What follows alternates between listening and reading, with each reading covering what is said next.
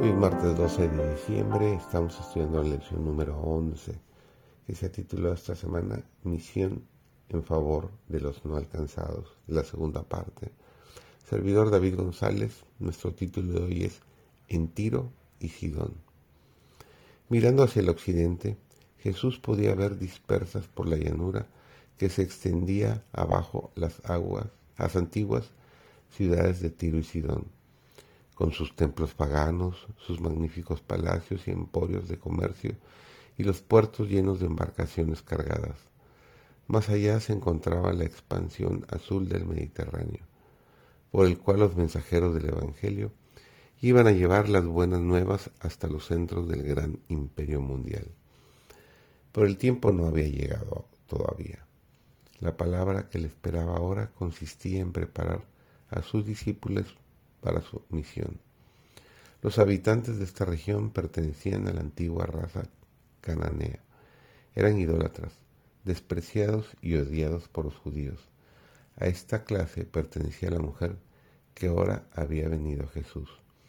Era pagana y por lo tanto estaba excluida de las ventajas que los judíos disfrutaban diariamente. Había muchos judíos que vivían entre los fenicios y las noticias de la obra de Cristo habían penetrado hasta esa región.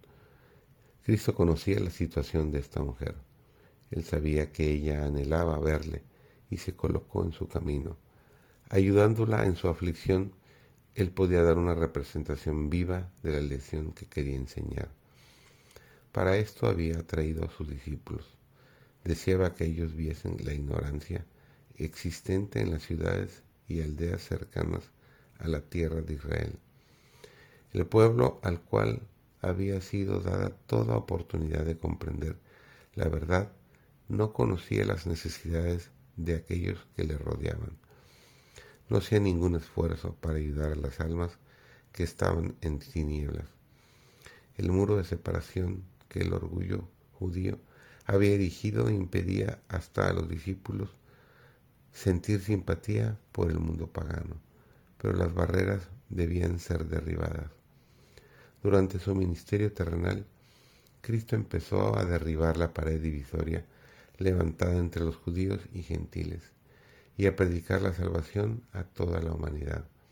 Aunque era judío, trataba libremente a los samaritanos y anulaba las costumbres farisaicas de los judíos con respecto a ese pueblo despreciado.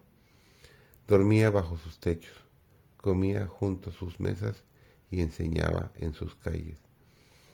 El Salvador anhelaba exponer a sus discípulos la verdad concerniente al derribamiento de la pared intermedia de separación entre Israel y las otras naciones, la verdad de que los gentiles sean juntamente herederos con los judíos y consortes con su promesa en Cristo por el Evangelio.